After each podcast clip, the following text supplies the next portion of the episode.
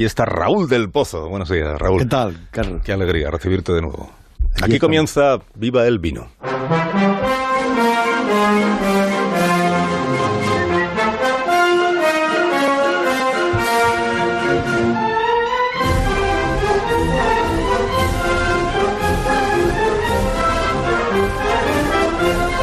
Cuando tú quieras, maestro. Dice el proverbio que el labrador y el paragüero siempre miran al cielo, esperando la lluvia o temiendo el granizo o la escarcha.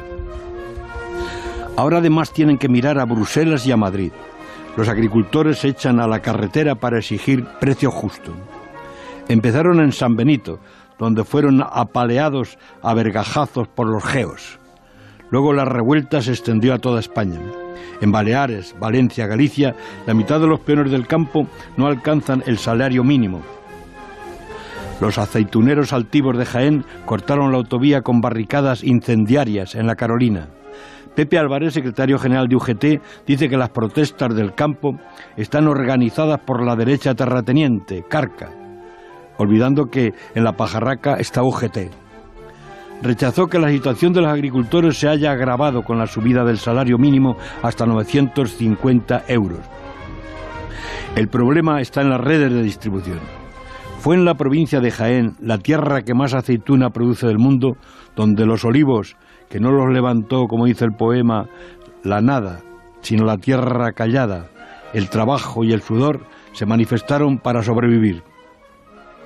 No se encuentra quien quiera coger las aceitunas por un salario de miseria y en negro, como solían. Los organizadores agrarios protestan por los precios bajísimos que están hundiendo las explotaciones y dicen, si el olivar se pierde, se pierde toda la provincia de Jaén. Como se dice en el Quijote, de tanta confusión, no las arenas del Padre Tajo oirás los tristes ecos, ni del famoso Betis los olivos acabaría, querido Carlos, un cultivo que se hace durante siete mil años y que estaba bajo la protección de Atenea, de la diosa Atenea. Les recuerdo que el historiador Tucídides escribió que la cultura se inició cuando los mediterráneos aprendieron a cultivar el olivo y la vid. Así que viva siempre la cabeza del Betis con corona de olivo y viva el aceite y viva el vino. Un fin de semana estupendo, Raúl del Pozo. Igualmente, querido Hasta la próxima.